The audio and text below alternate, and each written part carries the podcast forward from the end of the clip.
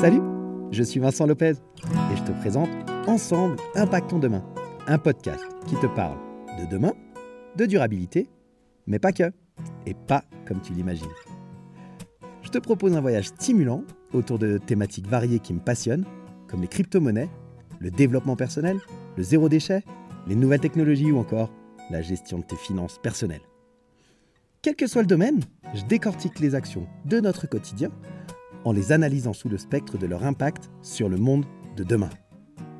Comment tes choix, tes décisions, influencent notre futur, celui de nos enfants et aussi celui de la planète?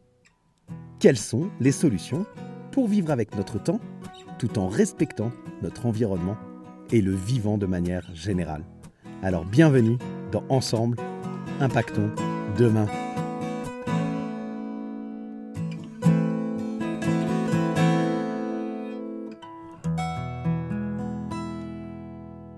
Salut la communauté Avant l'épisode du jour, une petite information pour te prévenir que je suis sur un nouveau projet. Je sors une nouvelle émission de podcast dans le courant du mois de septembre, peut-être début octobre grand maximum. Je te donnerai plus d'informations sur la date de sortie. Pour le moment, je voulais simplement t'informer. L'impact sur le monde de demain, il passe par l'écologie, il passe par euh, plein de sujets que j'ai déjà abordés dans le podcast. Et d'ailleurs, j'avais fait euh, une série de podcasts où j'avais interviewé Maxime Perrault sur le développement personnel. Nous avions beaucoup parlé de coaching. Étant coach moi-même, eh bien j'ai décidé de lancer une émission sur le coaching en partenariat avec BI Coaching, qui est une communauté de coachs qui échangent, qui transmet, euh, euh, qui a des valeurs euh, humanistes. Et j'avais envie de partager ça avec un plus grand nombre de personnes que simplement la communauté BI Coaching. C'est pourquoi nous lançons un podcast qui s'appellera On a Mind, le partage d'un coach. On a Mind, le podcast pour des coachs inspirants. Alors si tu connais des gens qui sont intéressés par cette thématique-là, parleurs-en. Ce sera le premier podcast qui interviewe des coachs qui vivent aujourd'hui de leur activité et depuis peu de temps, pas depuis 30 ans, et qui te présenteront à cœur ouvert, de manière simple, les défis qu'ils ont rencontrés, euh, leur joie également, et les outils qu'ils utilisent pour pouvoir pratiquer au quotidien un coaching professionnel responsable. L'objectif de ce podcast, c'est avant tout de faire en sorte que les gens découvrent ce qu'est le coaching réellement qu'est-ce qu'un coach professionnel, à quoi ça sert et comment on peut euh, avancer avec le coaching, que ce soit dans notre vie privée ou dans notre vie professionnelle. Je te souhaite une bonne écoute de l'épisode 32 et je te dis à très bientôt sur Ensemble Impactons Demain ou sur On Mind, le podcast des coachs inspirants. Salut Salut la communauté des curieux intelligents, comment ça va aujourd'hui? On se retrouve pour l'épisode 32 de Ensemble Impactons Demain épisode qui poursuit notre voyage dans le futur avec les énergies renouvelables actuelles et les défis qu'elles rencontrent pour pouvoir se développer de manière plus importante. Je t'ai parlé dans l'épisode 31 et je te mets le lien dans la description euh, pour que tu puisses aller l'écouter si ça n'est pas déjà fait. Je t'ai parlé des défis de l'énergie solaire et de l'énergie éolienne. Aujourd'hui, je vais te parler des défis de l'énergie hydraulique, de l'énergie géothermique et de la biomasse. On y va, c'est parti, on commence avec les défis techniques de l'énergie hydraulique, euh, qui sont des défis qui sont assez, en fait, qui existent depuis longtemps et, qu'on n'arrive pas forcément à optimiser. En effet, pour pouvoir produire de l'énergie euh, hydraulique, tu le sais, il y a besoin de barrages, il y a besoin de, centrales hydrauliques, il y a besoin d'écluses. Et toutes ces infrastructures, c'est des grosses infrastructures qui demandent des matériaux euh, résistants, qui demandent des, technologies qui soient performantes. Et depuis que nous connaissons, euh, enfin que nous fonctionnons avec des barrages modernes, eh bien, on n'a pas vraiment évolué sur euh, l'optimisation du rendement de ces, de ces grosses structures. En plus de ça, euh, elles doivent s'adapter aux exigences modernes des, systèmes électriques. Ça veut dire qu'elles doivent pouvoir être capables de fournir une énergie qui est fiable, mais qui est également flexible pour répondre euh, aux besoins qui sont tout le temps changeants euh, de notre consommation.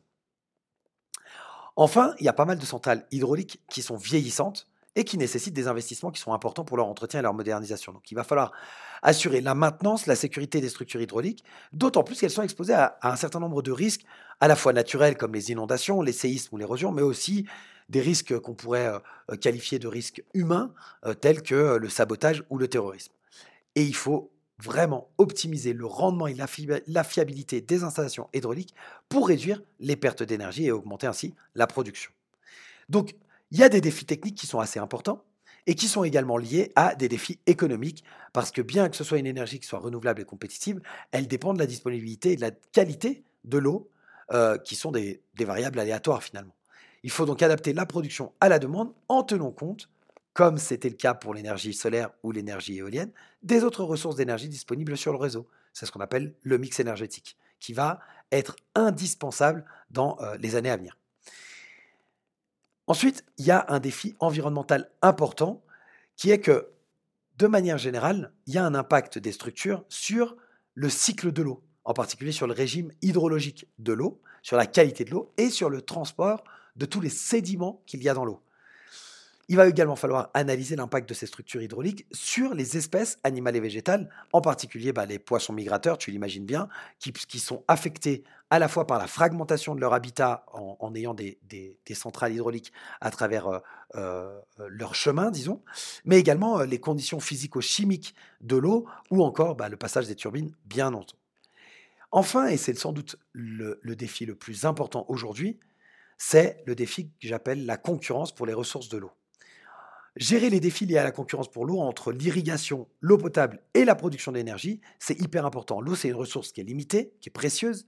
Tu, le vois et on le voit de plus en plus aujourd'hui.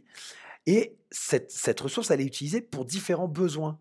Euh, notre besoin euh, de consommation domestique, euh, à boire majoritairement, l'eau potable, mais également la consommation pour les douches ou pour tout ce que nous faisons dans notre habitat. Elle est également utilisée pour irriguer, pour l'agriculture notamment, ou encore, ben, comme on vient de le voir, pour la production de l'énergie. Et ces besoins-là, ils peuvent entrer en conflit, en conflit les uns avec les autres. Et donc, vu qu'ils nécessitent des quantités une qualité de l'eau qui peut être différente, et des moments aussi d'utilisation d'eau qui est différente, par exemple pour l'irrigation des cultures, on peut réduire la disponibilité de l'eau potable euh, pour les populations locales, alors qu'on aimerait la garder. Et donc, il serait peut-être intelligent de penser à irriguer les, cultures avec de l'eau euh, non consommable pour l'être humain, mais qui peut euh, être tout à fait viable pour les cultures. La construction d'un barrage électrique, ça peut affecter les écosystèmes aquatiques en aval. Et tout ça, bah, c'est des défis qu'il va falloir euh, affronter, qu'il va falloir résoudre pour trouver des solutions durables et équitables pour partager et utiliser l'eau entre les différentes utilisations, les différentes utilisations pardon, et les différents secteurs. Voilà pour ce qui est de l'énergie hydraulique. L'énergie géothermique, il y a des défis qui sont similaires en termes de euh, thématiques, c'est-à-dire qu'il y a des, défis techniques importants, notamment euh, euh, en termes d'exploration. pour l'énergie géothermique, il faut pouvoir explorer, aller voir quelles sont les ressources géothermiques existantes. Parfois, c'est très difficile d'accès. Il faut forer des puits qui sont très profonds. Tout ça, ça demande des grosses infrastructures pour aller euh, atteindre les couches chaudes qui sont en sous-sol, pour ensuite pouvoir injecter de l'eau sous pression, etc. Bref, au niveau technologique, il y a pas mal de défis à relever. Et ça demande, comme pour l'énergie hydraulique, eh ben, des investissements très conséquents. Le problème, ces investissements ne sont pas forcément euh, rentable ou pas suffisamment rentable. Et donc, trouver des investissements lorsque le rendement n'est pas au rendez-vous, c'est très difficile. Mais ce n'est pas le seul problème. On a également des défis environnementaux très importants avec la géothermie, puisque lorsque la géothermie est utilisée, il y a un impact potentiel sur l'environnement et sur le climat. Même si elle est considérée comme une énergie qui est propre, durable, etc., euh, elle a des défis qui sont, enfin, elle a des, des impacts, pardon, qui sont négatifs à la fois parce qu'elle peut polluer les eaux souterraines ou superficielles avec les fluides géothermiques utilisés, mais également avec les produits chimiques qui sont utilisés lors du forage. Et donc tout ça, ça va, impacter au niveau environnemental et c'est des défis à relever. Il y a également la problématique du déclenchement ou de l'aggravation de séismes par l'injection de l'eau sous pression dans la roche.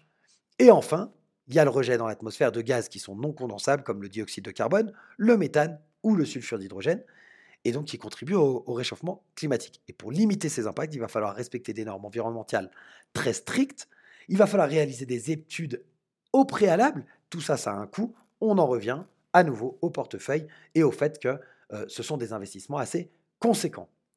On termine avec la biomasse. La biomasse, il y a des défis techniques, bien entendu. L'efficacité de la conversion, euh, euh, il va falloir améliorer la, conversion de la biomasse pour maximiser le rendement. Mais il va également falloir euh, gérer les résidus, trouver des solutions pour gérer efficacement les résidus de biomasse après la conversion. En termes économiques, il faut, il faut assurer un approvisionnement régulier de, de, de, la, pour la biomasse pour éviter des pénuries. Mais ça, on le gère assez bien. Entre euh, les déchets forestiers, les déchets agricoles, c'est pas mal. Par contre, en termes économiques, il y a le coût de la transformation. Il va falloir réduire ces coûts pour faire en sorte que cette, cette énergie, soit suffisamment économiquement viable. Aujourd'hui, il y a environ 1400 méthaniseurs et productions de biomasse en France. La très très grande majorité appartiennent à des petits agriculteurs, à des particuliers ou, des petites sociétés. On a aujourd'hui un, défi à relever au niveau environnemental avec la biomasse parce qu'elle n'est pas neutre en émissions de gaz à effet de serre ni en consommation d'eau. Et donc, il va falloir optimiser absolument les procédés de valorisation pour réduire les pertes d'énergie et les rejets qui sont polluants.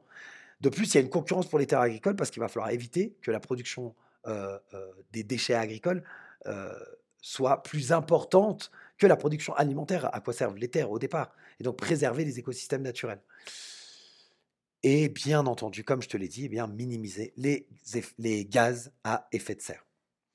Aujourd'hui, il y a des recherches qui sont effectuées et ce, sera le sujet de notre prochain épisode, l'épisode 33. Je vais te parler de biomasse, je vais te parler d'hydrogène liquide, je vais te parler de fission et fusion nucléaire. Bref, je vais te parler de choses qui sont actuellement dans les pipelines, pour lesquelles il y a des, expérimentations, parfois on en est encore au stade euh, juste de la recherche, mais qui sont très prometteurs et pour lesquels les experts estiment que d'ici 2030 à 2050, eh bien, ce seront des énergies non seulement viables, mais qui sont vraiment très prometteuses pour l'avenir et qui permettront peut-être d'avoir une énergie euh, à volonté avec des coûts réduits à la fois au niveau économique, mais également au niveau environnemental.